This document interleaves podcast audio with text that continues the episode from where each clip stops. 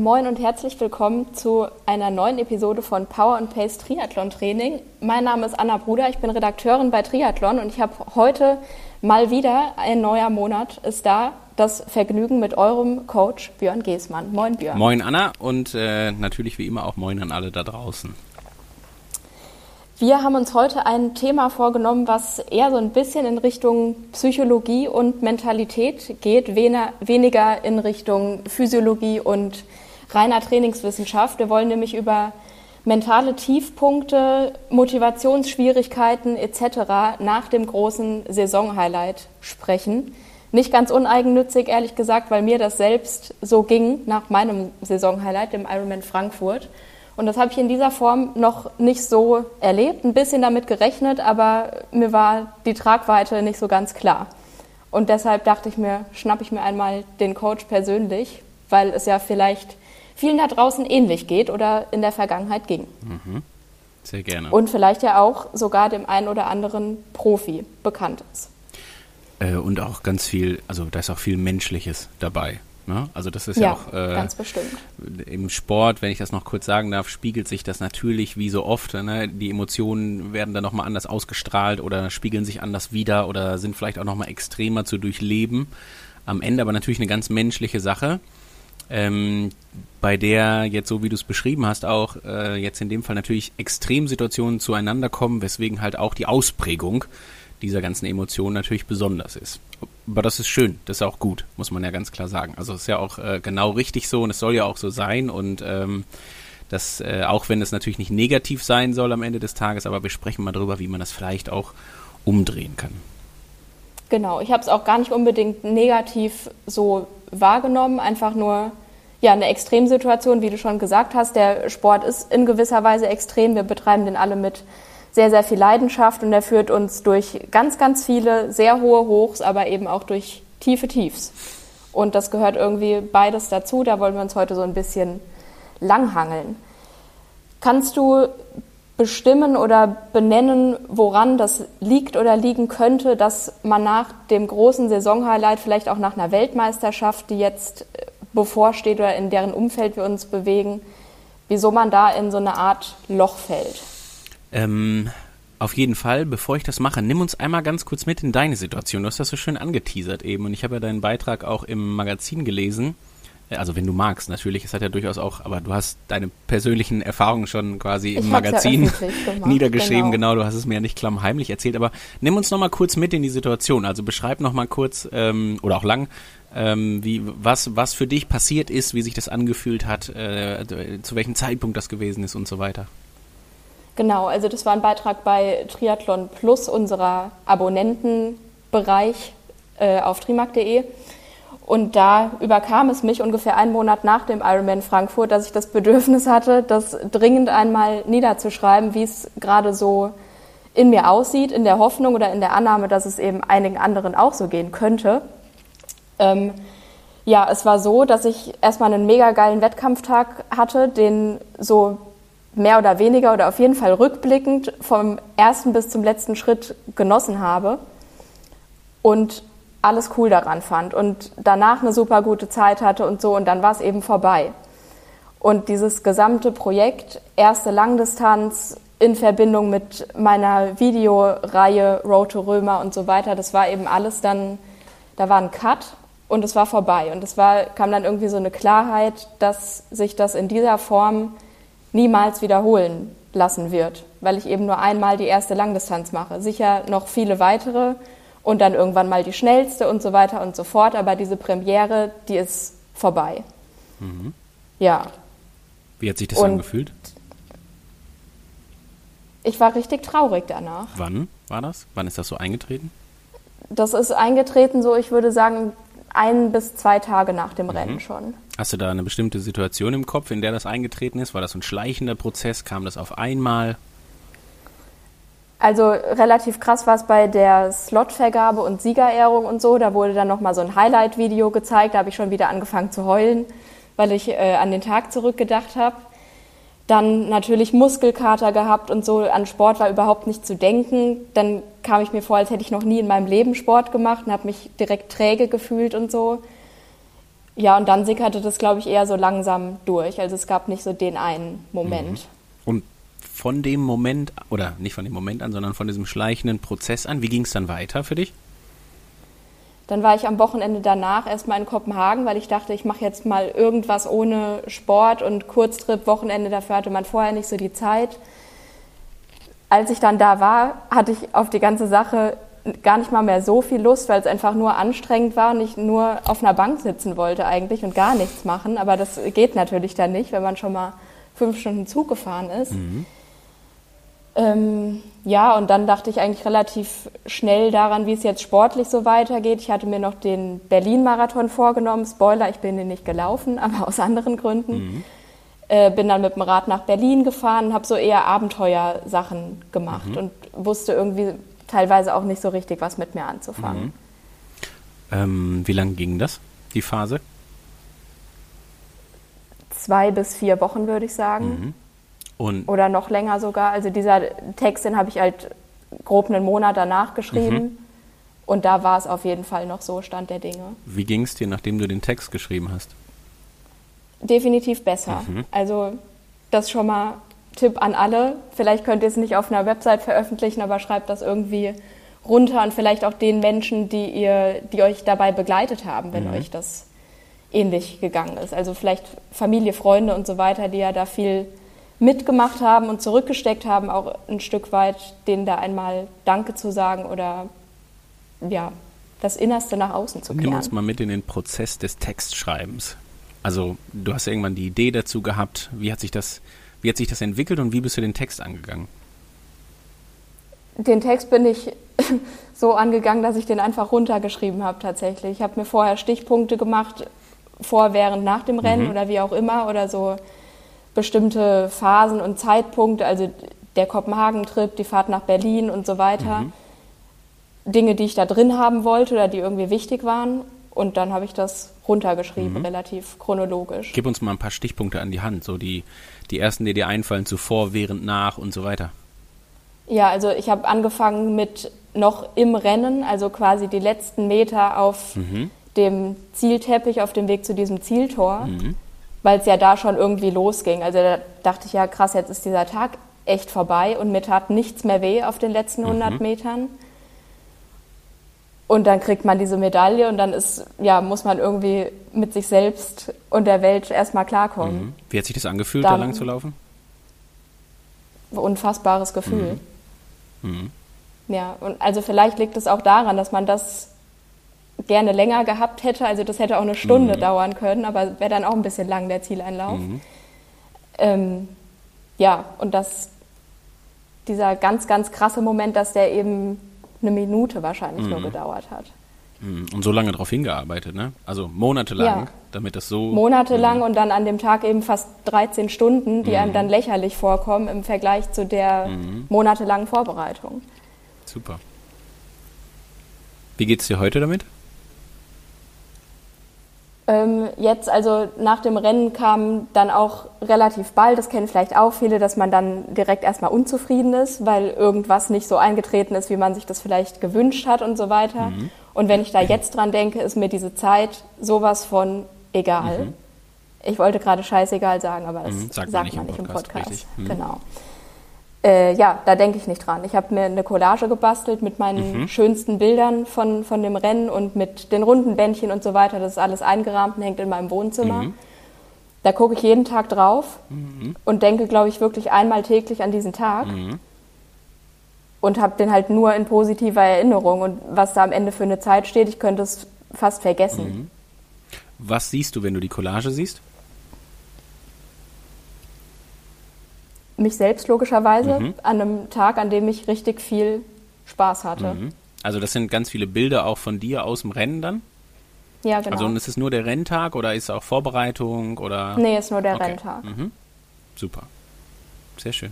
Ja. Und ähm, wenn du die Collage anschaust, bist du da gedanklich eher beim Zieleinlauf, bei der viel zu kurzen einen Minute oder gibt es da, noch, da noch viele andere Gefühle, die du damit hast oder Gedanken, an die du die du dann, die dann auftreten? Schon hauptsächlich beim Zieleinlauf, bei der Stimmung vorm Start. Da gibt es auch ein Bild dabei, wo ich, da habe ich zum ersten Mal geheult an dem mhm. Tag. Ähm, ja, und all, all, so eine, all so Dinge. Ja. Erstmal danke für die offenen Worte. Also wir haben das jetzt, wir haben hier gerade kurz eine äh, 10 Minuten Live-Coaching quasi, äh, einen Coaching-Prozess irgendwie durchgehabt. Ja, ich habe das gemerkt. Und ähm, deswegen vielen Dank. Also das ist ja auch nicht selbstverständlich, dass man das so offen sagt. Und ähm, ich glaube vor allen Dingen, dass du, also wir könnten jetzt Stunden so weitermachen und wir könnten uns da Ja. auch noch viel länger drüber unterhalten und häufiger und wir könnten noch viel, viel tiefer reingehen in das ganze Thema und könnten noch viel mehr überlegen, ähm, was da so deine ganze motivationale Welt ausgemacht hat. Also vielleicht in der Vorbereitung, vielleicht schon mal direkt mit der Idee, als du angefangen hast, dann kam die Vorbereitung, dann kam das Training. Da passiert natürlich eine Menge, da geht's viel auf, aber manchmal wahrscheinlich auch kurz ab. Also auch das kommt ja hin und wieder mal vor. Ich glaube, jeder, der sich auf eine Langdistanz vorbereitet, kann von ein paar Momenten sprechen, äh, die auch mal nicht so gut gelaufen sind. ja, dann kommt der klar. Renntag, dann kommt die Nachbereitung, dann kommt die Frage, was denn jetzt eigentlich, ne? Also was kommt als nächstes und so. Und ähm, all das ist ja immer, wie wir es eben schon einleitend gehabt haben, mit ganz viel auch Emotionen verbunden. Und natürlich auch immer so mit Emo- Emotionen verbunden, je nachdem, was jetzt gerade meine initiale Motivation ist, sowas überhaupt zu machen. Also ähm, es, ja, es gibt ja unterschiedlichste Herangehensweisen, wie man sich, ähm, wie man an so ein Rennen rangehen kann. Also du kannst ja natürlich jetzt klar, wenn wir jetzt, wenn wir es mal ganz plump von außen sehen würden, würden wir immer denken, so ja, gut, der Profisportler, der macht das für, für die Höchstleistung und so weiter und so fort, stellen dann aber schnell fest, nee, ist gar nicht so. Also das kann ich direkt vorwegnehmen. Das ist, äh, wir können nicht hingehen und sagen, jeder Profisportler macht das einzig und allein aus dem Leistungsgedanken, um da jetzt irgendwie eine, eine, einen Rekord zu brechen, ein Rennen zu gewinnen oder wie auch immer, sondern je tiefer man da geht, je mehr man sich mit den Emotionen auseinandersetzt, desto eher stellt man auch da fest, ähm, dass das genau wie bei jedem anderen auch äh, meistens auch erweiterte Gründe hat oder andere Gründe hat, weswegen man das überhaupt macht. Und ähm, ja, schön. Also und du hast vor allen Dingen ganz viele, ähm, ich fand das gut, deswegen habe ich dich auch so lange ausführen lassen, weil ich glaube, dass du natürlich ganz viele Dinge ansprichst, die hier jetzt gerade tausende Hörer quasi äh, auch auf sich beziehen können und da eine Relation zu finden und sagen, ja, okay, bei mir war es jetzt vielleicht ein anderes Rennen und ich habe danach auch nicht einen Kopenhagen-Trip gemacht, sondern habe zu Hause auf dem Sofa gesessen und habe da gesessen und habe gedacht, hä, warum, warum gehe ich jetzt nicht fünf Stunden Ja. trainieren heute auf dem Samstag? Ne? Was, was passiert denn jetzt hier? Von Ich habe daher, witzigerweise in Kopenhagen einen mit einem Frankfurt Finisher T-Shirt gesehen. Da muss ich ein bisschen lachen. ja, Liebe Grüße. Ja, sehr, sehr, sehr, sehr, sehr schön. Also von daher ganz toll. Ähm, lass uns gerne da ein bisschen tiefer reingehen. Also de- deine Frage ist am Anfang gewesen, ich habe sie vergessen, sorry. Ähm, Ich habe sie fast auch vergessen. Ja, ist gar kein Äh, Problem. woran liegt das, dass man in dieses Tief fällt oder fallen kann? Ja. Das ist ja sicherlich nicht immer so. Ja. Äh, genau, und da gibt's natürlich auch keine einfache Antwort drauf, weil man muss da, mh, vielleicht können wir ein bisschen weiter ausholen, auch immer sich überlegen, dass alleine das Vorhaben, so ein sportliches, so einen sportlichen Wettkampf zu machen, und ich lasse jetzt auch mal außen vor, ähm, von was für einem wir sprechen. Also du hast jetzt hier von der Langdistanz gesprochen, du warst in Frankfurt beim Ironman. Ähm, klar, das ist jetzt irgendwie allgegenwärtig, weil das für uns aus dem Triathlon natürlich ein Klassiker ist. Das ist so dieses, ich mache meine erste Langdistanz, natürlich was ganz Großes, aber da darf jetzt auch gerne jeder relaten, der irgendwie sein, seine erste Mitteldistanz macht, der überhaupt seinen ersten Triathlon macht. Also ich glaube, auch da Ja, werden wir eine absolut. Menge Leute finden da draußen, die sagen würden, ja, das gleiche Gefühl hatte ich auch, als ich im, weiß ich nicht, 2. Juli-Wochenende den, die olympische Distanz in Hamburg gefinisht habe oder sowas. Ähm, der einzelne Marathonläufer etc. pp. Also von daher das relativ normal. Und ich, ähm, wenn wir so bei dem, bei der Frage nach dem Loch sind, ist mir ein kleines bisschen zu negativ behaftet. So diese, weil wir natürlich über, über Motivationslöcher sprechen. Ich weiß aber natürlich, wo das herkommt, ist klar. Und ich sag mal, woran es liegt, ähm, ja, hat natürlich sehr viele unterschiedliche Gründe, fängt alleine damit an, warum überhaupt ich mich für so einen Wettkampf angemeldet habe. Also wenn wir jetzt 100 Leute haben wir gefragt, warum wollten sie unbedingt schon mal den Ironman in Frankfurt machen, ähm, dann werden wir 100 verschiedene Antworten bekommen, die wir Ja. sicherlich so ein bisschen kategorisch zuordnen können. Also da wird es eine Menge Leute geben, die werden sagen, ich war früher schon mal Leistungssportler äh, und habe, äh, keine Ahnung, vierte Bundesliga Fußball gespielt und wollte mir selber zeigen, dass ich genauso leistungssportlich unterwegs sein kann im Triathlon. Andere werden sagen, meine Trainingskollegin, die hat sich auch angemeldet und wir wollen das zusammen machen, weil wir haben Lust drauf, diese Vorbereitung auch zusammen zu machen, deswegen machen wir das gemeinsam. Die nächsten werden sagen, ah, Wettkampfgedanke fand ich immer schon toll, würde ich jetzt, äh, habe ich auch die letzten Jahre immer wieder gemacht, jetzt habe ich mir nur eine neue Disziplin gesucht. Jetzt reizt mich nicht mehr der Marathonlauf, sondern ich möchte jetzt wissen, ob ich das auch bei einem, bei einem, bei einer Triathlon-Langdistanz kann. ähm, und so weiter und so fort. Also sehr viele verschiedene Gründe. Klar ist, das baut sich dann vermeintlich, also in einem in der idealen Vorstellung, sage ich mal vorsichtig, baut sich das ja auf bis zum Wettkampftag selber. Ähm, ja. Dann kommt der Wettkampf, dann macht man den, entweder in einer schnellen Zeit, man finisht den überhaupt und hat sich so ein Once-in-a-Lifetime-Lebensereignis geschaffen, was man jetzt beendet hat.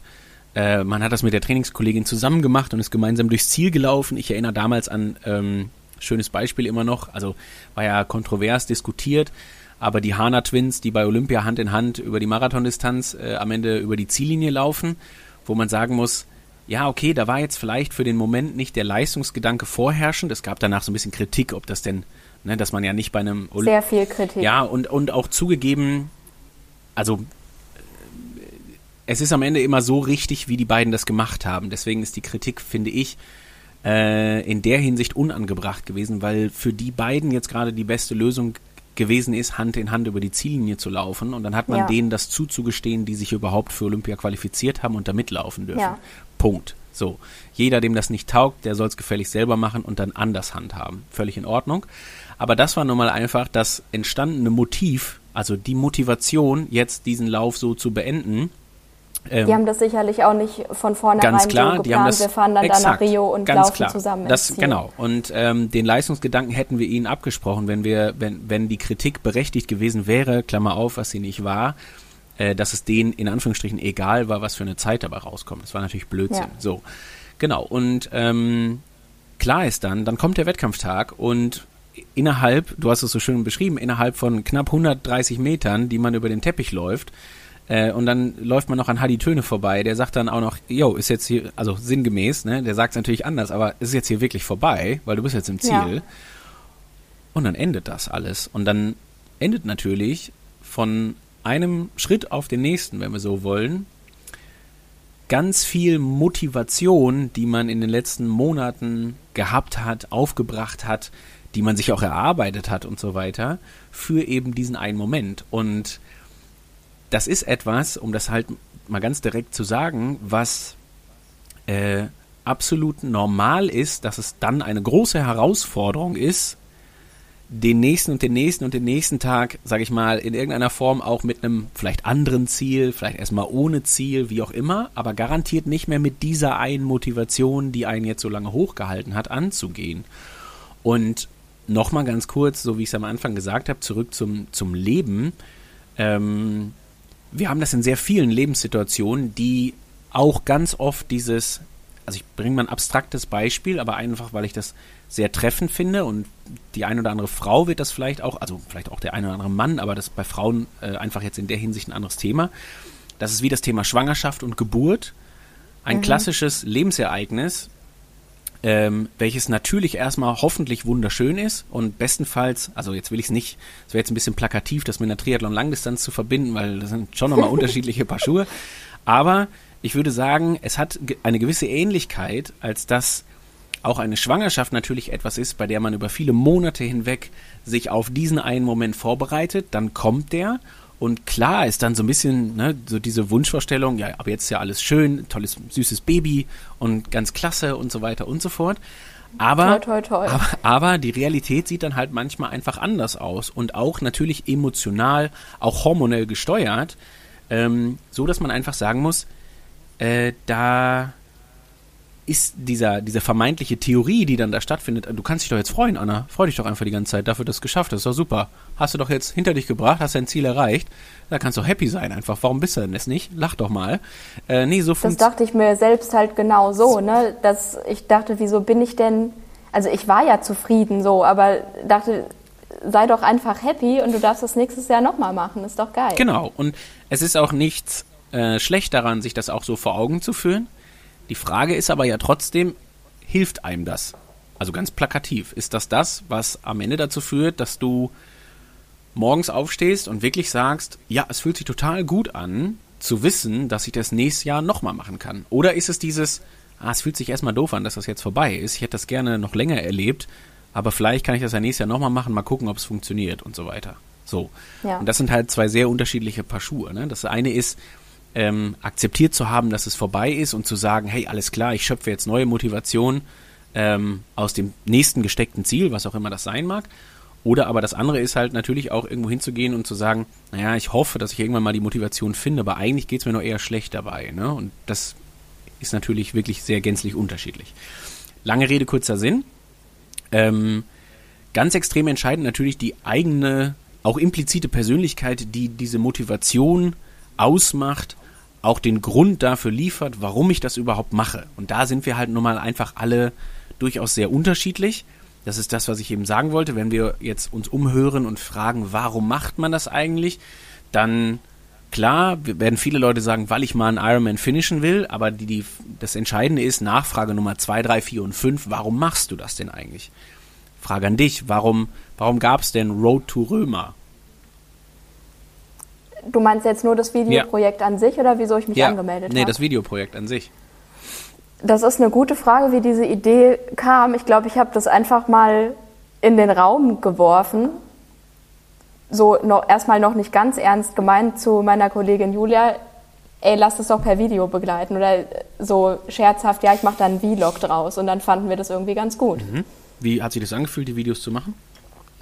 Mega gut. Erstmal natürlich ein bisschen ungewohnt, weil ich auch niemand bin, der bei Instagram irgendwie in die Kamera redet und da Stories macht, aber das war dann irgendwie was anderes. Dann hatte ich irgendwie eine Routine und am Ende war es dann komisch, wenn ich laufen oder Radfahren gegangen bin, ohne mir dann vorher ein Handy ins Gesicht zu halten mhm. und da reinzureden. Was war daran so gut?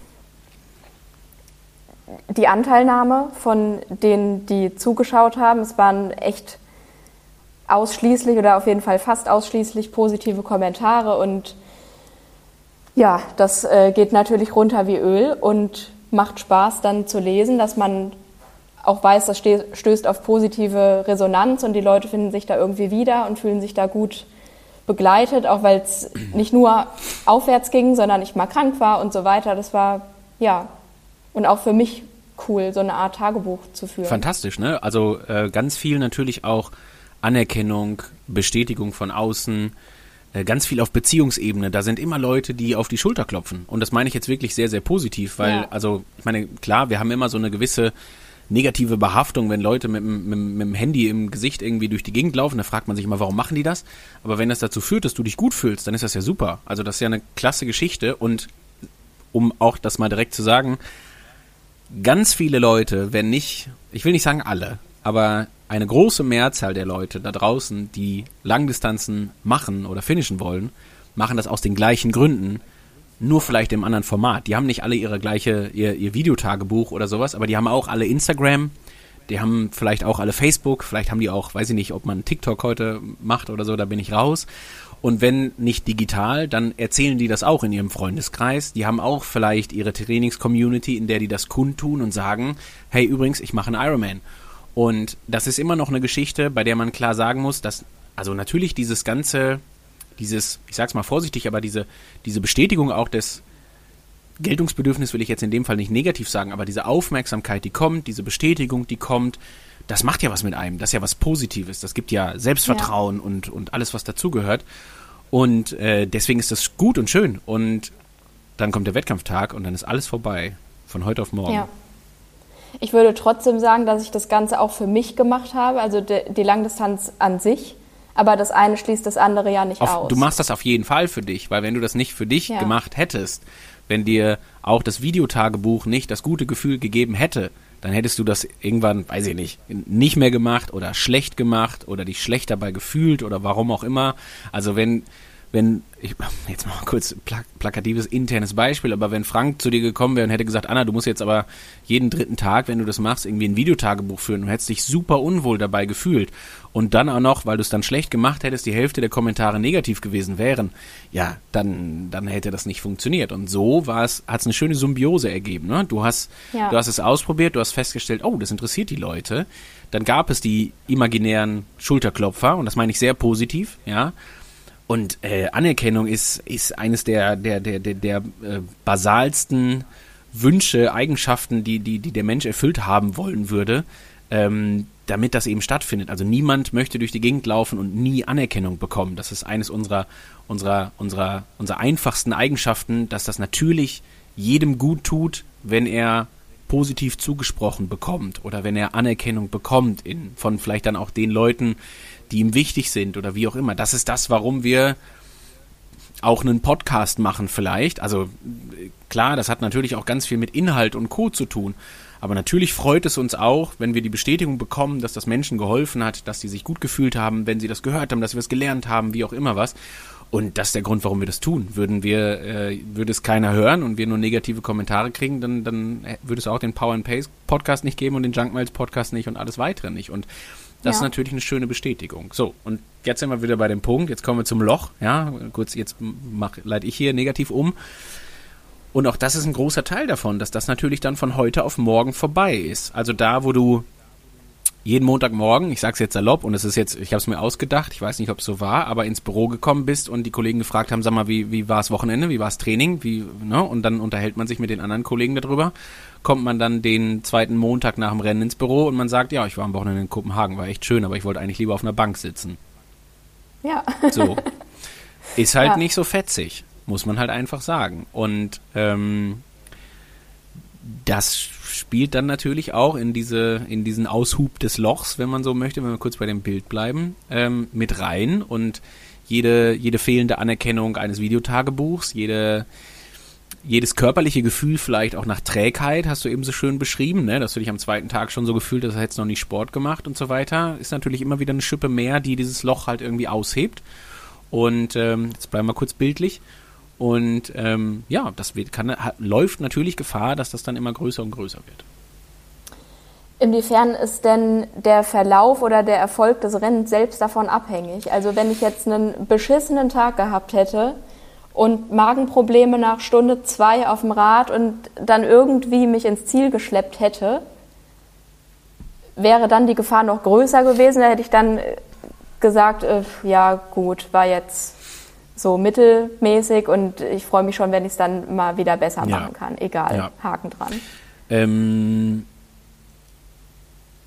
ich glaube, es gibt den Persönlichkeitstyp, oder nicht ich glaube, sondern ich weiß, ähm, der auf jeden Fall so leistungsgetrieben ist, dass er Schwierigkeiten hätte, die schlechte Zeit aufgrund der Magenprobleme als irgendwie positiv zu behaften. Wir werden aber garantiert auch den Persönlichkeitstypen finden, der äh, am Ende zu sich selber sagen kann, dass das trotzdem gefühlt ein Sieg gewesen ist, sage ich jetzt einfach mal, oder ein fantastisches Rennen, weil man, obwohl man diese Magenprobleme hatte, sich so gut durchgekämpft hat, dass das am Ende mhm. trotzdem ja irgendwas gewesen ist, wo man sagen kann, ich habe hier über jede Widrigkeit äh, äh gewonnen, habe mich durchgekämpft gegen alle Widerstände, die ich da auf dem Weg bis dahin gehabt habe und ich habe es geschafft. Also finde ich das sehr, sehr positiv äh, an der Stelle so ein zweiter Platz bei einer WM zum Beispiel, ja, also im Profisport mhm. jetzt gerade, Zitat, kann sich auch wie ein Sieg anfühlen. Also ich sage jetzt Sieg, ja. weil ein zweiter Platz ist kein Sieg. Das ist zwangsläufig erstmal der zweite Platz. Ja, also da war einer ja. schneller, der hat das Ding gewonnen. So, und wenn so ein Rennen aber so läuft, dass man am Ende des Tages wirklich sagen kann, ich habe hier alles ausgepackt, was irgendwie ging. Die Vorbereitung, super. Ja, wirklich, also perfekt ist ein zu großes Wort, perfekt läuft's nie. Ähm, Perfektion oder das Streben nach Perfektion macht in der Hinsicht immer nie Sinn. Ähm, aber wenn man sagen kann, die Vorbereitung hat optimal funktioniert, ich, die, die Rennwoche war klasse, die Location war gut, die Fans waren toll und ich konnte im Rennen alles raushauen, was ging. Und ich weiß ganz genau, ich hätte dieses Rennen eigentlich keine Minute schneller machen können. Also und auch nicht im Februar äh, dafür sorgen können, dass ich eine Minute schneller bin, weil in der Vorbereitung irgendwas ja. hätte besser laufen können oder noch am Donnerstag vorm Rennen oder halt am besagten Sonntag selber um, äh, keine Ahnung, 11 Uhr an diesem und jenem Anstieg, wo man irgendwas hat liegen lassen, Komma, weil. So, ja. und dann kann man auch ins Ziel laufen und kann am Ende sagen, ey, das war ein Sieg. Also, das fühlt sich für mich an wie ein Sieg. Ich habe das Gefühl, dass ich äh, das dritte Mal Weltmeister geworden bin, quasi weil mhm. ähm, ich hier alles geschafft habe, was ich irgendwie schaffen wollte und sich das einfach, also ja, optimal angefühlt hat. Und ähm, dann ist das klasse.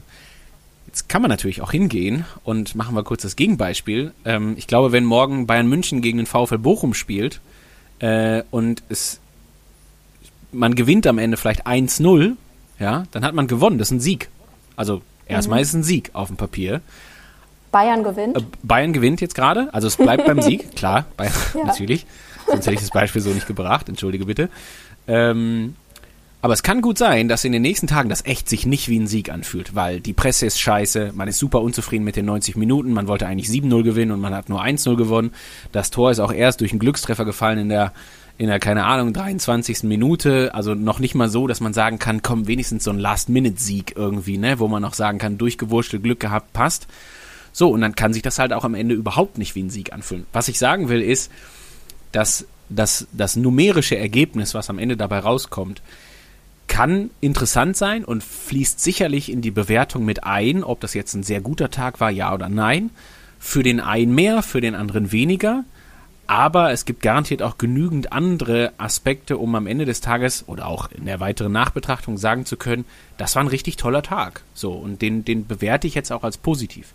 Und eine Sache finde ich ganz entscheidend, weil ähm, wir reden auch so ein bisschen von äh, aus der Perspektive, dass man wie soll ich sagen, seine, seine eigene Bewertung vielleicht am Ende für sich selber getroffen hat. Also, ne, ich habe dich gefragt, wie ging es dir? Und hast du gesagt, schlecht. Zwei bis vier Wochen lang hat sich das nicht gut angefühlt. Dann hast du angefangen, darüber zu sprechen. Also du hast zwar nicht darüber gesprochen, aber du hast es niedergeschrieben.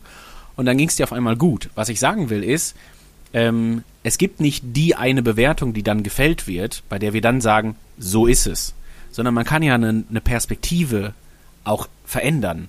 Man kann ja auch in der Bewertungssituation einen Prozess durchlaufen, der eben diese Perspektive ändert, sodass man vielleicht am ersten Tag noch sagt, man kann auch ins Ziel laufen und sagen, scheiße, das war alles Mist.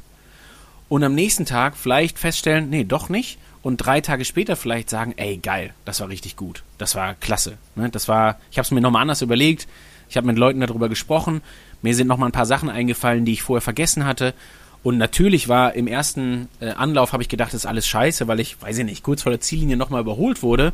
Aber dann habe ich festgestellt, na, ich habe eigentlich alles erreicht. Also und das überholt werden war jetzt gar nicht so, das hat mich jetzt eigentlich gar nicht interessiert. Das hat mich nur in dem Moment genervt, weil es mir eh schon schlecht ging und so weiter und so fort. Aber jetzt mit ein bisschen Rückblick oder mit dem Abstand kann ich auf jeden Fall hingehen und sagen, nee, das war ein fantastischer Tag. So und den Prozess halte ich für extrem wichtig. Und wir haben das eben gemacht, die ersten zehn Minuten. Du hast das auch ganz viel selber gemacht. Du hast dich selber dahingehend gecoacht, als dass du irgendwann gedacht hast, okay, ich muss jetzt dieses Loch hier versuchen zuzuschütten, ja. Und jetzt gehe ich mal hin und schreibe das mal alles auf. Und was passiert, wenn man aufschreibt oder drüber redet? Man muss das Ganze irgendwie auch ein Stück weit kanalisieren. Man muss das mal versuchen wiederzugeben. Also was fühle ich denn jetzt gerade wirklich? Also ist es jetzt wirklich scheiße oder ist es eher noch so mäßig okay? Dann immer beim Rückblick auch an die ganze Geschichte fallen einem ganz viele positive Aspekte ein, die auch richtig toll waren. Also dann schreibst du ja runter, einleitend in deinem Text, ich bleib beim Beispiel, wie du am, äh, also du, du hast ja eingeleitet mit dem Ende, so hast du es passend gesagt auch, dass du über den Teppich läufst und dann, ne, Hadi-Töne und eigentlich hätte ich hier die Klingel läuten müssen und so, habe ich aber irgendwie vergessen, weil das war ja. Ich habe sie einfach nicht so, gesehen, ich war genau, komplett im Tunnel. So, und dann sind da auch wahnsinnig viele Zuschauer und wahrscheinlich standen da auch genug Leute, die du noch gekannt hast oder die dich gekannt haben von deinem Videoprojekt und so weiter und so fort. So. Und wann fällt einem das auf? Nicht, wenn man äh, unbedingt irgendwo alleine für sich hin seine Gedanken schon auch so, ja, so irgendwie in irgendeiner Grauzone dahin wabbern lässt, sondern vor allen Dingen, wenn man drüber spricht oder es aufschreibt. Und ähm, da haben wir auch schon direkt ein paar Maßnahmen, sag ich mal, die, die, die manchmal auch gut funktionieren können. Also klassischer Prozess eines Coachings jetzt gerade, ja, im Sinne von, äh, hat er erstmal auch ganz viel damit zu tun, darüber zu sprechen, sich darüber auszutauschen und, und ja, einfach auch zu erzählen. Ja, und ähm, genau. Ja, also wie man in der Nachbetrachtung damit umgeht, ist dann letztlich eine Persönlichkeitsfrage. Und das kann man aber auch lernen, habe ich so 100 Prozent, weil dass man es eben anders bewertet. Ganz klar, weil du natürlich, ähm, also klar, jeder hat in irgendeiner Form, also gerade so die motivationale Lage sicherlich im, im Persönlichkeitskern ein Stück weit auch vorgegeben. Du machst aus einem Beziehungstypen nie einen Machtmenschen. Also wenn du jetzt mhm. jemanden hast, dem dem das Motiv Beziehung oder Persönliches wichtig ist, der freut sich darüber, äh, dass er auch ein bisschen Zuspruch bekommt für sein Videotagebuch und der freut sich darüber, dass am Wettkampftag da Leute am Rand stehen. Äh, und den würden wir jetzt nie damit ködern, dass wir eben zwischendurch zurufen, äh, dass da vorne jetzt, also ich weiß nicht, ob wir dich abgeholt hätten mit der Info, dass jetzt vor dir Platz 17 gerade rumläuft und du den jetzt richtig, richtig oder die jetzt hier gerade richtig, richtig einstielen kannst und du die runtermachen kannst und so weiter, indem du die überholst. So ich sage jetzt mal einfach, weil ich ne, frei im Sinne deines mir nicht gerade ganz bekannten Persönlichkeitstypus, aber ich glaube es ungefähr einschätzen zu können. Wenn jetzt aber morgen jemand. Trifft schon ziemlich gut zu. Wenn es jetzt um Platz 1 gegangen wäre, dann hätte ich vielleicht so, einen Schritt schneller klar, machen können. Aber das ist natürlich so eine besondere Situation. Egal. Aber es ging jetzt für dich nicht darum, jeder Frau hinterherzulaufen, die dich aus welchen Gründen auch immer gerade überholt hat. So, wohingegen nee. wir aber vielleicht andere haben, die auch im Wettkampf oder auch in der Vorbereitung genau darüber sich ihre Motivation holen. Und so wie jeder ein Stück weit vorgegeben ist, ist es aber auch immer, glaube ich, ganz gut zu wissen, erstens, wie man da vielleicht so ein Stück weit gepolt ist. Es macht sicherlich Sinn, auch ja, so ein bisschen Selbstkenntnis zu haben. Und da stelle ich in Frage, ob die jeder hat. Also ich kann nur von mir sprechen. Ich habe die gelernt, da war ich, weiß nicht, 32 ungefähr, 33, jetzt bin ich 36. Ist ja. also nicht, nicht allzu lange her. Und ähm, dann natürlich auch die Frage, inwieweit auch der Rest in einem irgendwie vorhanden ist, ob man vielleicht auch mal zwischen unterschiedlichen Motivlagen wechseln kann und so weiter. Aber es gibt auch eine Menge Sachen, die schließen sich einfach aus. Also wie gesagt, wir werden aus aus dir dann jetzt vielleicht nicht den, den Machtbesessenen machen, der einzig und allein Bock hatte, alle anderen zu vernichten. Ja, machen wir es mal so nee. plastisch. Das ist zum Beispiel nee. eine Sache, mit der ich Patrick nie motivieren könnte, glaube ich. Also, wenn ich dem sagen würde, irgendwas Negatives der Konkurrenz gegenüber, dann, oh, das müsste schon sehr genau passen in einer Situation, wo dann klar sein müsste, okay, damit motiviere ich ihn. Es wird aber eher sein. Also so von wegen, äh, der vor dir, der sieht richtig schlecht aus und der hat Probleme oder so. Ja sehr schwierig. Also ist auch, finde ich, zugegeben manchmal auch eine Frage des sportlichen Fairness-Gedankens, sowas im Rennen zu sagen. Also wenn, muss man immer darauf achten, dass keine Kamera da ist. Aber das ist jetzt ein anderes Thema. Ähm, nee, aber dann, dann würde man das nur machen, wenn, also dann braucht es auch wieder einen Bezug zum Persönlichkeitstypen. Also im Sinne von, die da vorne sehen scheiße aus, du kannst die schlagen, ich glaube an dich, dass du das schaffen kannst. Mhm. Hat eine ganz andere Ebene, weil ich dir gerade auch verklickert habe, dass ich an dich glaube. Also unser, unsere, unsere Beziehung jetzt gerade hier, die lebt auf. Ne? Du machst das für dich, für uns, für, für mich, für alle Freunde, mit denen du hier bist und so weiter und so fort. Ist aber eine ganz andere Botschaft, als dass ich dir sage, der da vorne sieht scheiße aus, frisst den auf. Ja. Weil du fühlst dich vielleicht gerade gar nicht so, als würdest du den auffressen können. Und das ist auch überhaupt nicht dein Typus. Und ganz grundsätzlich andere Menschen auffressen ist nicht unbedingt deine Charaktereigenschaft. Aber auch das gibt es natürlich. Ne? Auch da ja. werden wir auch unter den Triathleten Leute finden, die sich genau an sowas ähm, motivieren können und das ist auch gut und richtig so. Also es kann natürlich auch hilfreich sein manchmal, muss man auch klar sagen. Also alles hier ist ohne Wertung. Ich sage nur, dass es unterschiedliche Typen gibt und ich, jede davon hat seine Daseinsberechtigung. Ja. Also ich glaube, in meinem konkreten Fall, da hat ist, glaube ich, Wehmut der richtige Ausdruck, mhm. dass eben, also der negative Gedanke daran, dass dieser Tag vorbei ist und die Vorbereitung und so weiter, kann man das verhindern, inwiefern auch immer, vielleicht sogar schon in der Vorbereitung oder während des Wettkampfs, dass ich da mir andere Strategien ranhole, um danach in kein Loch zu fallen? Ähm, ich glaube, es wäre ganz furchtbar, würdest du es verhindern wollen, als dass du das Erlebnis selber abschwächst. Also klar, wir können mhm. hingehen und sagen, Anna, nimm's mir nicht übel, aber die drei Leute, die dabei Road to Römer ihre Kommentare drunter schreiben, ne? Ach komm, das ist doch jetzt auch egal. Und dann wäre es vielleicht am Tag selber nicht so schlimm, wenn am Ende, also am Montag drauf, die drei Leute nicht mehr da sind. Die immer gleichen, übrigens. Also, du hast jetzt bewusst sarkastisch dargestellt, weil ich ja. sehr deutlich klar machen will, dass das auf keinen Fall passieren darf. Das ist, wäre jetzt genauso, als würden wir dem Leistungsmotivierten sagen, du pass mal auf, ne, ist doch, also toi toi toi, solange du vorm Besenwagen da bist, ist doch ein super Tag gewesen. Dann wird dir sagen, ey, da, auf dafür, dafür frage ich niemand nach Frankfurt, um vorm Besenwagen herzulaufen. Die Mühe mache ich mir ja. gar nicht.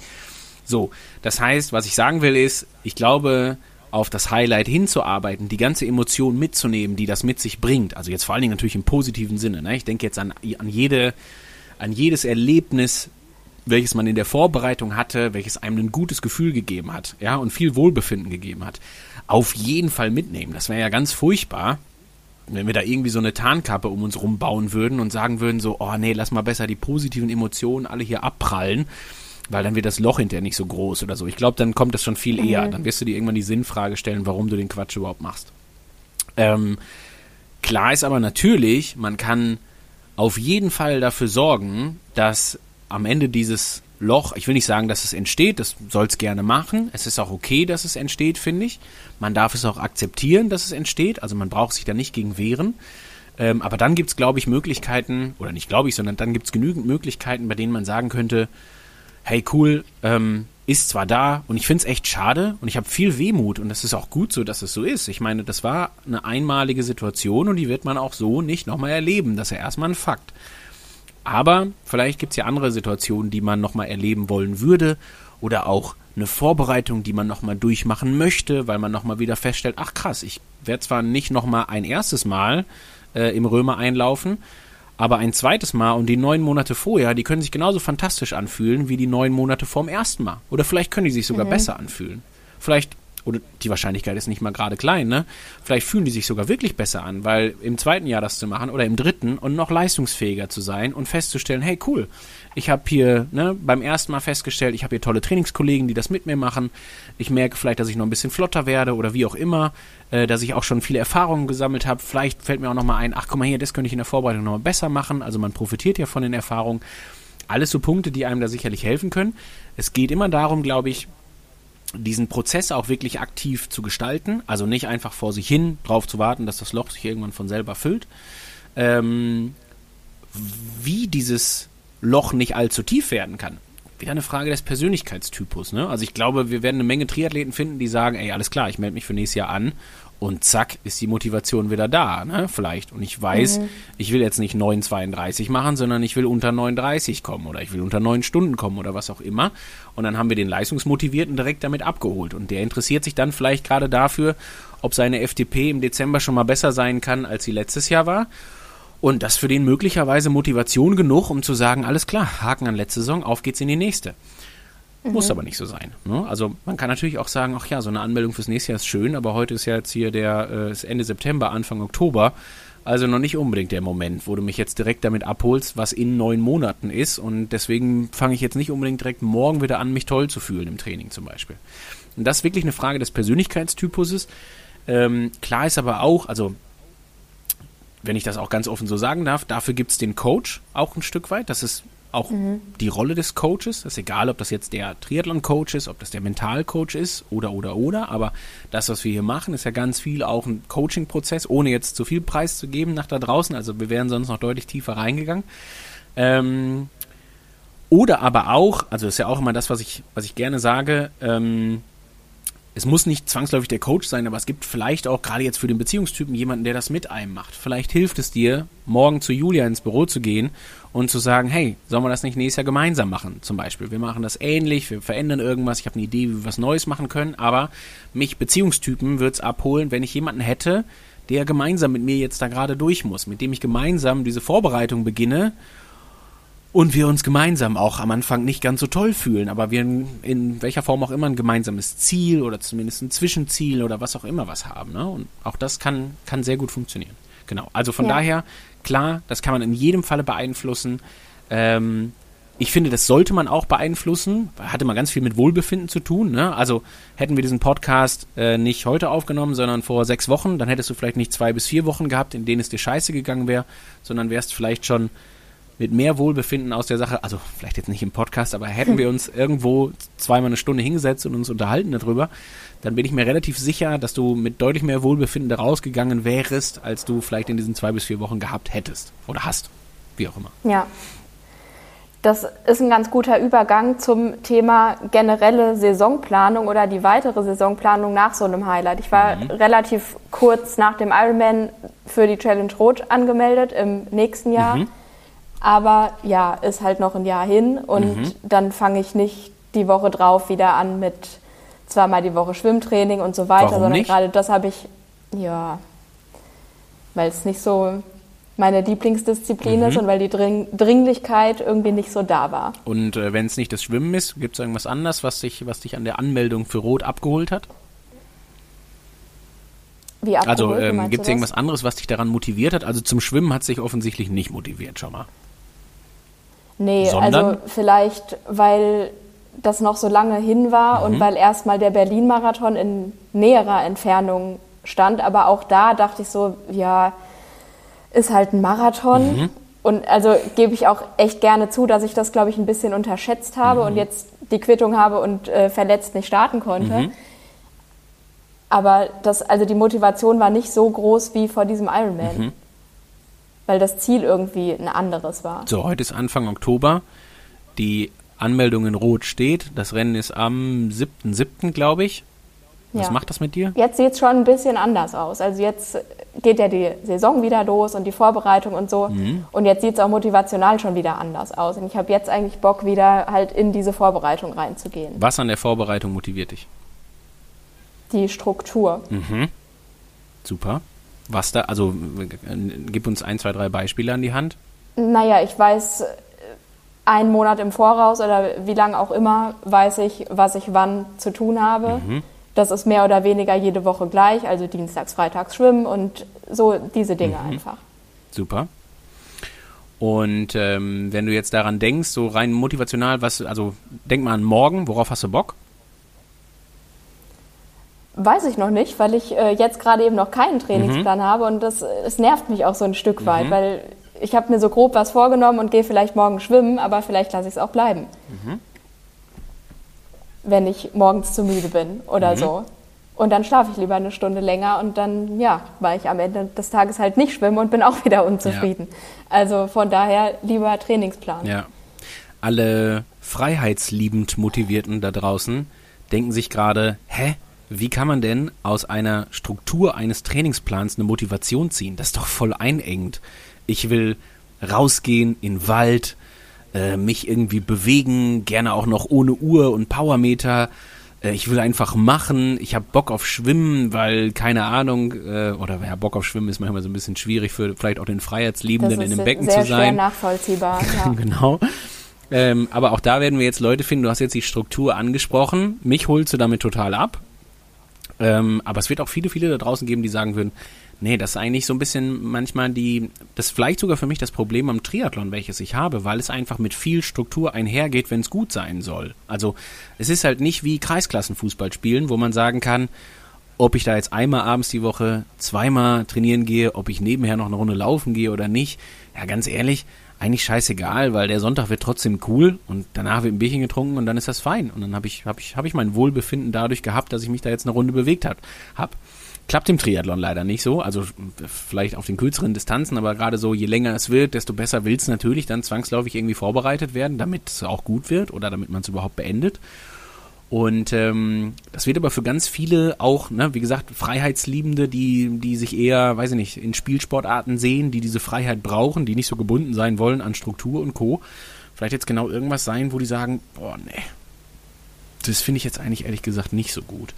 Auch das übrigens gibt es auch im Profi-Triathlon. Also um das auch nochmal ganz klar zu sagen, auch da gibt es Leute, die sagen, äh, am dritten Tag nach dem Rennen, wenn ich da noch nicht einen Trainingsplan geschrieben habe, weil ich gedacht habe, ach komm, ne, also mach doch mal, leg doch mal eine Woche die Füße hoch, dann schreiben die sich zwangsläufig selber ein, damit irgendwo die Struktur herkommt. Das ist immer ein ganz guter ähm, Marker für den Coach festzustellen, ah, so langsam solltest du dem Athleten wieder das Sicherheitsbedürfnis befriedigen und ihm eine Struktur an die Hand geben, damit er weiß, was er zu tun hat.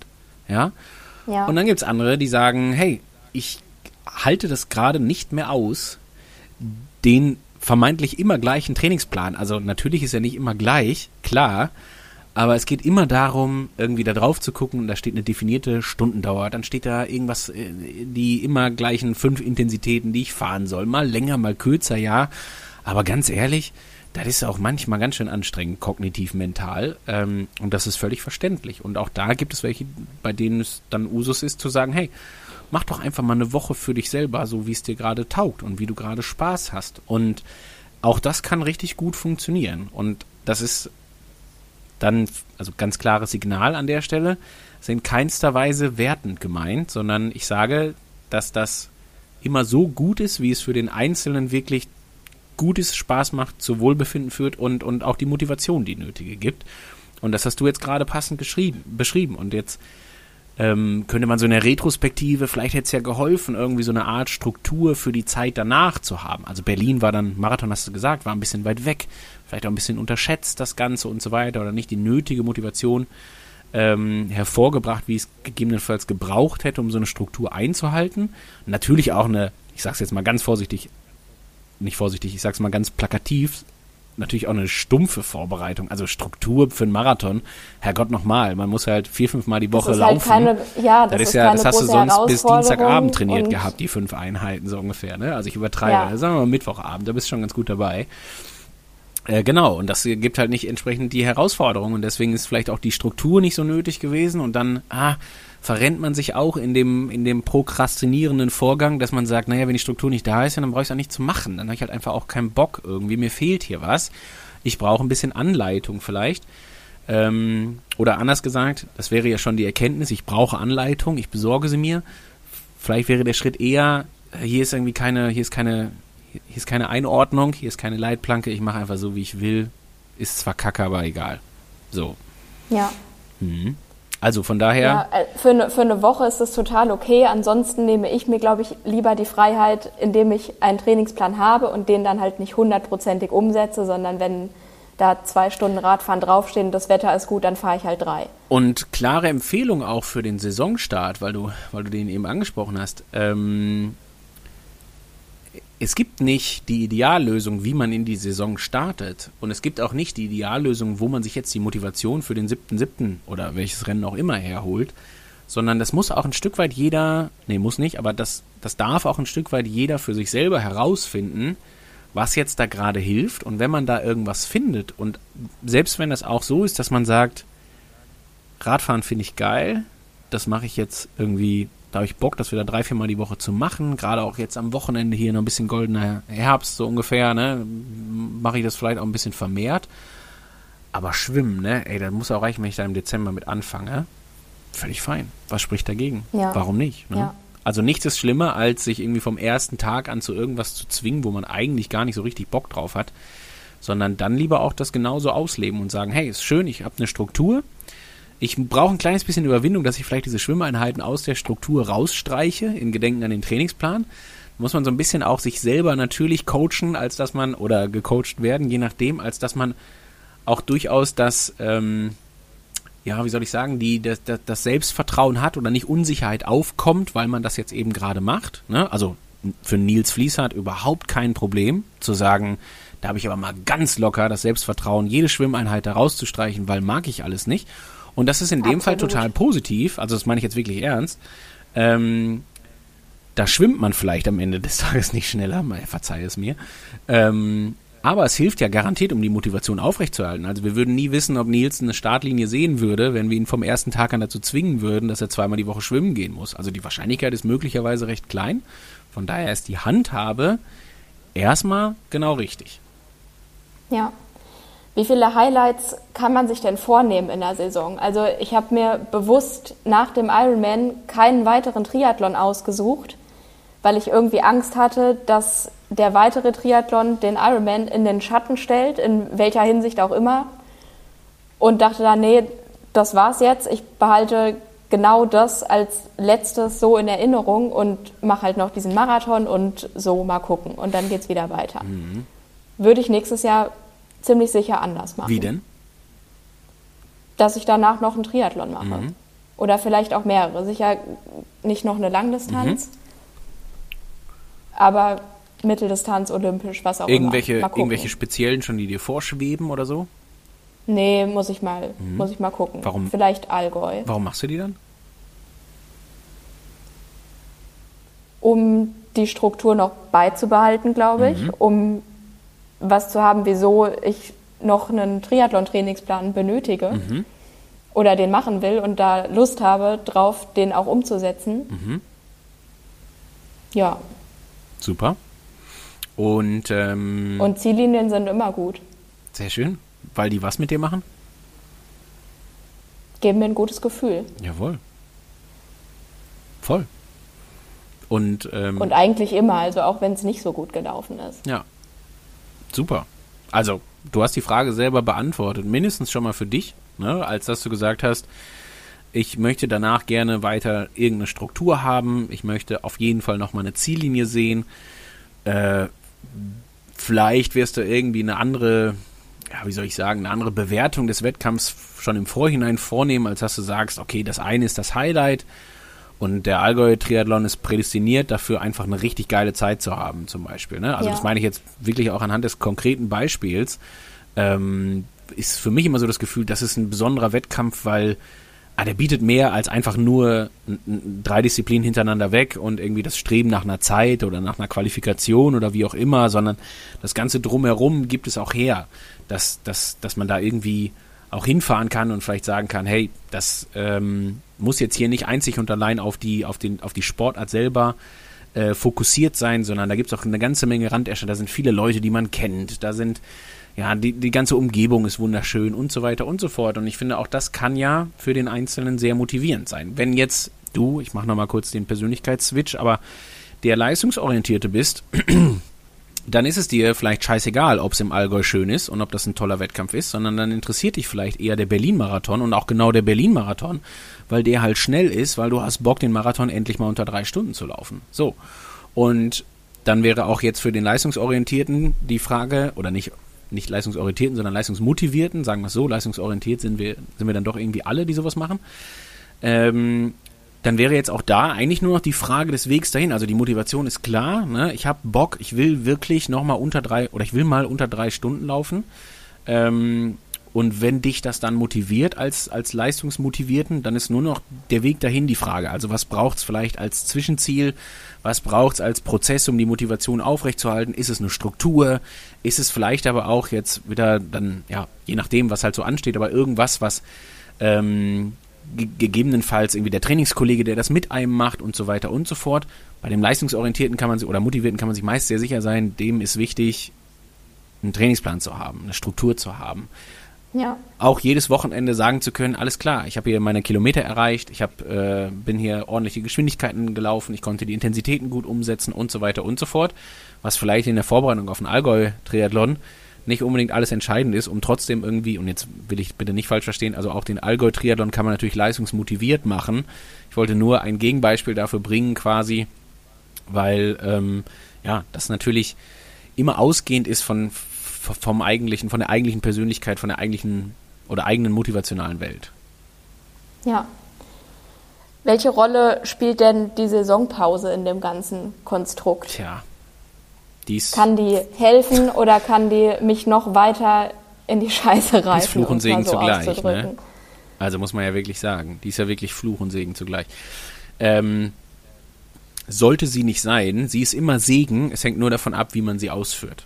Ja, ähm, also nichts in einem Saisonverlauf sollte in irgendeiner Form mit, ich habe es jetzt gerade so gesagt, aber mit Fluch einhergehen. Oder jetzt mal anders ähm, quasi äh, abgewandelt formuliert, nichts über das Jahr hinweg sollte einem vielleicht auch schon bei dem Gedanken daran zum Beispiel irgendwie ein schlechtes Gefühl geben oder nicht damit einhergehen, dass man sagt, hey, ich freue mich auch auf die Saisonpause, weil und dann braucht man eine zackige Begründung dafür, warum man sich darauf freut.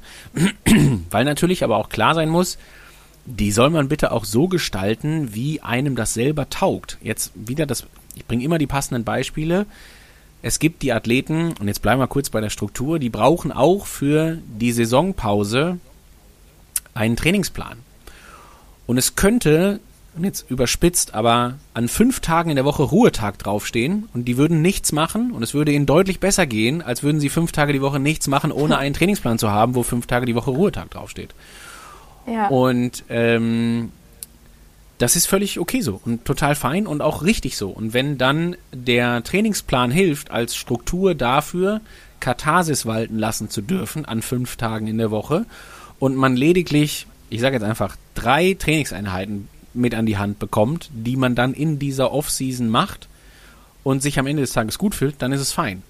Wenn man aber Bock hat, ähm, statt einer vermeintlichen Off-Season, also ne, immer irgendwie was, was wir ja so ein bisschen damit verbinden, dass da vielleicht auch wenig oder keine Bewegung oder sowas halt stattfindet, wenn man da lieber Bock hat auf eine Bikepacking-Tour und man immer schon mal die 1200 äh, Kilometer nach äh, Stockholm mit dem Fahrrad fahren wollte, ja, dann bitte machen. Also da sofort ran. Ne? Auf jeden Fall tun. Ja. Ähm, und dann ist die Offseason das perfekte Ereignis dafür, um das genau so zu machen. Ja.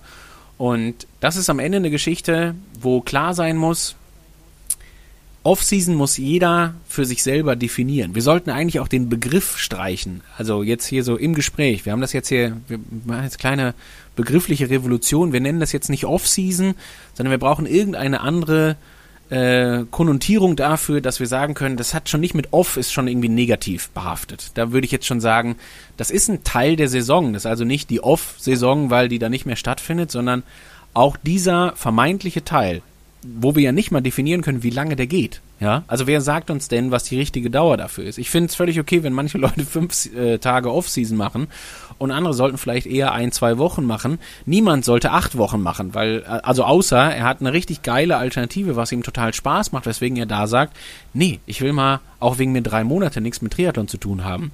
Und es motiviert mich, in der Zwischenzeit die gleiche Energiezufuhr zu haben, fünf Kilo zuzunehmen, mich endlich wieder mit meinen Freunden zu treffen und auch mal wieder hier an einer, an einer, an einer äh, städtischen Kegelmeisterschaft teilzunehmen, weil das was war, wo ich halt vorher freitagsabends immer nicht konnte, weil da irgendwie Schwimmtraining stattgefunden hat. Und dann ist ja. das toll.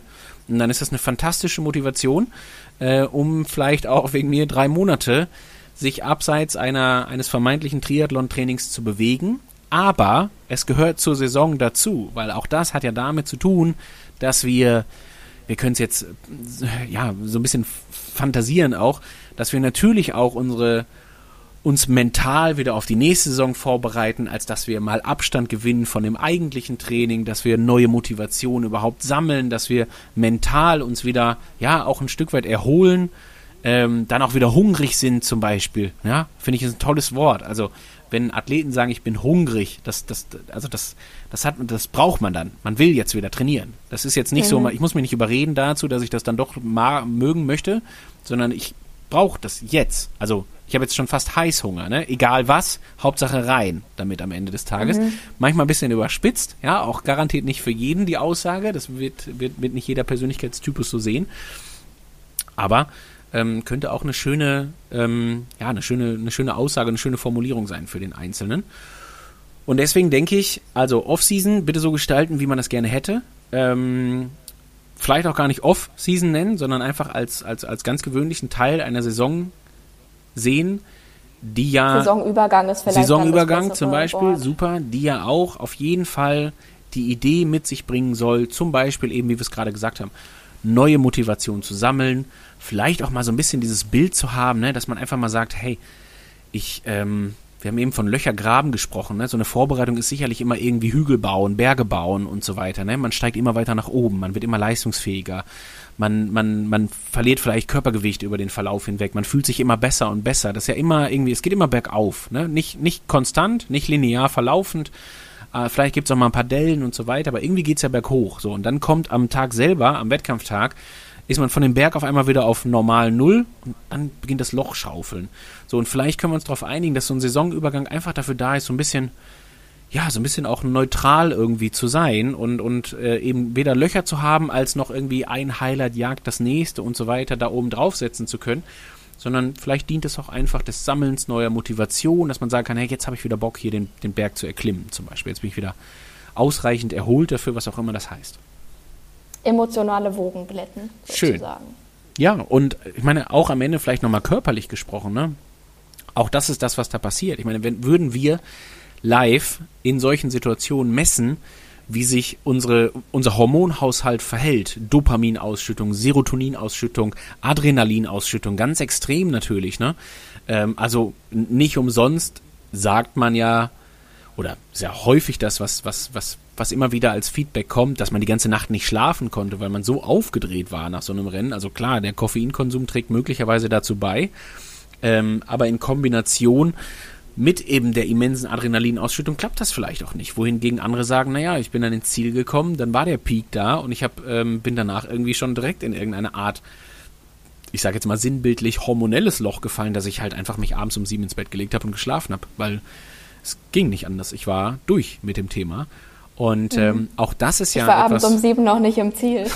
das ist ja so, auch das ähm, das ist ja auch etwas, was, was da halt ganz viel mit reinspielt. Also man darf sich das ja auch körperlich sinnbildlich vorstellen, als echt, wenn wir von der Achterbahn der Gefühle sprechen, dann ist es auch eine Achterbahn des Hormonhaushalts, die da stattfindet. Und die mal irgendwann dann auch wieder ein Stück weit zu nivellieren, super, macht auf jeden Fall Sinn. Um dann wieder ja. genug Puffer zu haben, um auch da wieder die Höhen und Tiefen oder vor allen Dingen die Höhen durchleben zu können. Wenn wir abschließend vielleicht noch einmal auf den Wiedereinstieg dann ins Training eingehen und es mit der Motivation oder zum Beispiel, wenn ich jetzt zwei bis vier Wochen nicht schwimmen war oder sogar noch länger, fühlt sich das vielleicht auch nicht ganz so toll an, so die ersten Schwimmeinheiten und die Motivation sinkt vielleicht wieder so ein bisschen. Wie kann ich jetzt unterscheiden, was ist gerade der innere Schweinehund, den ich einfach nur überwinden und zu Hause lassen muss und was ist wirklich ein echtes Motivationstief und bei dem ich mir noch ein bisschen Zeit geben sollte? Mhm. Ähm, das ist eine sehr gute Frage. Was ja da hinzukommt, ist ja irgendwann auch so das Thema Gewohnheit. Irgendwann ist es für uns ja eine Gewohnheit, dass der Wecker um sechs klingelt in der, in der vermeintlichen ja. Trainingssaison. Und wir es halt einfach gewohnt sind, um 6 Uhr aufzustehen. Manchmal werden wir schon um 5.45 Uhr wach und denken uns, ja komm, brauche ich mich auch nicht mehr rumdrehen, trinke ich den Kaffee ein bisschen eher oder diesmal ein bisschen länger oder zwei davon. Ähm, und das ist natürlich am Anfang so ein bisschen was, wo man, was ich so ein bisschen, ich will jetzt nicht gleichsetzen mit dem inneren Schweinehund, aber da braucht es natürlich auch den einen oder anderen körperlichen Prozess, um sich wieder darauf einzustellen, dass der Wecker jetzt um 6 Uhr klingelt und dass man auch wieder in diese Routine verfällt, ver, ver, verfällt, ist ein bisschen negativ, dass diese Routine wieder erlangt wird, dass es einem ab jetzt wieder normal erscheint, halt morgens um 7 Uhr im Becken zu sein, zum Beispiel. Mhm. Und das braucht auf jeden Fall ein bisschen Überwindung. Und wenn das eine Gewohnheit werden soll, was durchaus positiv ist, ja, also wir brauchen auch gerade im Training mal ganz viel auch über das Thema Gewohnheit. Wenn wir uns jedes Mal dazu aufraffen müssen und das nicht auch so ein bisschen, ich sag mal, unterbewusst gesteuert machen, dass wir jetzt zum Schwimmbad fahren, ähm, ja, dann wird das auch eine große Herausforderung. So, und um diese Routine einschleichen zu können, ist ja bekannt, dass es halt eben nicht klappt beim ersten Mal und auch nicht beim zweiten Mal, sondern vielleicht das fünfte, sechste, siebte Mal braucht und vielleicht auch die eine oder andere Woche braucht, um sich darauf einzustellen. Und ähm, ich finde es immer gut, wenn man dann auch so ein bisschen, wenn so ein bisschen Selbstreflexion da ist. Also Selbstreflexion im Sinne von akzeptieren, dass es sich scheiße anfühlt. Ist völlig okay, dass so ist. Mhm. Trotzdem aber auch nochmal überlegen, ja, es hat sich jetzt gerade körperlich angefühlt, aber wie hat es sich denn angefühlt, als du aus dem Wasser gekommen bist? Als du die Trainingseinheit beendet hast und zurück in die Kabine gegangen bist, hast du da gedacht, boah, ist das alles scheiße? Oder hast du gedacht, ich hab's geschafft, super, passt, gut gemacht. Ich weiß nicht, ob mir das jemals schon passiert ist, dass ich danach dachte, oh Mann, war das so, beschissen. Wunderbar. Und dann lass uns doch also einfach... Also doch, vielleicht schon, weil halt die Schwimmeinheit nicht passt. gut war, aber trotzdem, ja. Das Grundgefühl, was du, Mega. ja... Und das, da geht es ja darum, auch das ein Stück weit zu reflektieren und sich zu überlegen, naja, wie habe ich mich denn eigentlich gefühlt? Also ja, die Leistung war scheiße. Okay, passt. Ja. Ich bin hier bei schon 180 Watt. Irgendwie habe ich mich nach, nach einer Stunde gefühlt wie, wie eine Gurke obwohl ich sonst problemlos vier Stunden 220 Watt gefahren bin. Fein. Okay, passt. Ja. Kurze Akzeptanz des Ganzen, als dass wir von Oktober, November, Dezember sprechen und nicht von Juni oder Juli. Fein. Und dann auch nochmal wirklich hinterfragen, naja, war es jetzt wirklich schlecht oder also wie hat sich's wirklich angefühlt? Also auch ruhig nochmal reinfühlen und überlegen, wie, wie war es denn jetzt eigentlich? Und wie du es passend gesagt hast, ist ja selten so, dass man alleine jetzt auch wieder, ne, Hormonausschüttung, die da stattfindet, Glücksgefühle, die freigesetzt, also Glückshormone, die auch freigesetzt werden, weil man es jetzt gerade geschafft hat, weil man sich wieder dazu überwunden hat, morgens um sieben in das verdammte kalte Wasser zu springen und da rausgekommen ist und sich gedacht hat, boah geil, der Tag startet dann doch irgendwie anders, ne? Ist schon, schon auch vorteilhafter. Klar, mhm. man ist im weiteren Verlauf vielleicht noch ein bisschen müder und im Moment noch ein bisschen müder als normalerweise, wenn das erstmal eine Gewohnheit geworden ist und so weiter. Aber durchaus positiv. Und ähm, da finde ich dieser, also ruhig auch mal dieses, ich bezeichne es immer gerne als rauszoomen, ne? einmal ganz kurz rauszoomen und sich nochmal fragen, wie war es denn eigentlich? Also wie war es denn jetzt wirklich? Vielleicht auch nochmal die Mühe machen, das aufzuschreiben. Vielleicht ist das Trainingstagebuch dafür da, um zu sagen, wegen mir auch ausdifferenziert, Leistung, scheiße. Gefühl, auf einer Skala von 1 bis 5, ja, passt. Vielleicht jetzt keine 5, weil ich habe jetzt hier nicht das absolute Hochgefühl. Mir fehlte der Flow wegen mir. Dafür brauche ich so ein bisschen mehr körperlich äh, irgendwie ein positives Gefühl. Aber ansonsten kann ich sagen, eine ganz solide 3 bis 4. Und das ist erstmal super. Ne? Das ist schon mal gut. Ja. Genau. Also von daher ähm, finde ich so das Gefühl selber dabei, auch sich selber die Zeit zu nehmen und zu geben, dieses Gefühl nochmal zu reflektieren und am Ende des Tages auch da nochmal eine Bewertung zu haben. Und hey, das muss nicht immer positiv sein, das ist ganz klar. Aber bitte auch nicht eingeengt bewerten im Sinne von Leistung, ob man jetzt gerade körperlich da jetzt gerade schon sehr gut war, ja oder nein. So.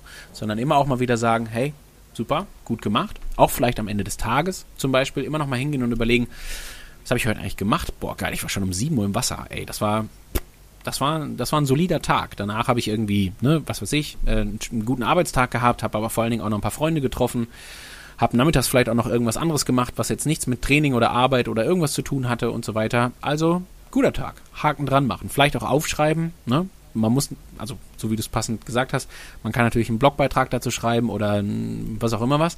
Man, vielleicht reicht aber auch ja erstmal schon mal ein kleines Tagebuch am Anfang, um sich zu sagen, ey, das war jetzt eigentlich doch ein guter Tag. Jetzt, wo ich aufschreibe, stelle ich fest, boah, ich habe doch viel mehr positive Dinge gehabt, als, als es gerade so rüberkommt für mich selber. Also nochmal rauszoomen, ja. überlegen, was hat der Tag gebracht oder die Woche oder was auch immer. Und dann vielleicht auch versuchen, so diese, diese, diese Bewertung nochmal ein kleines bisschen zu justieren.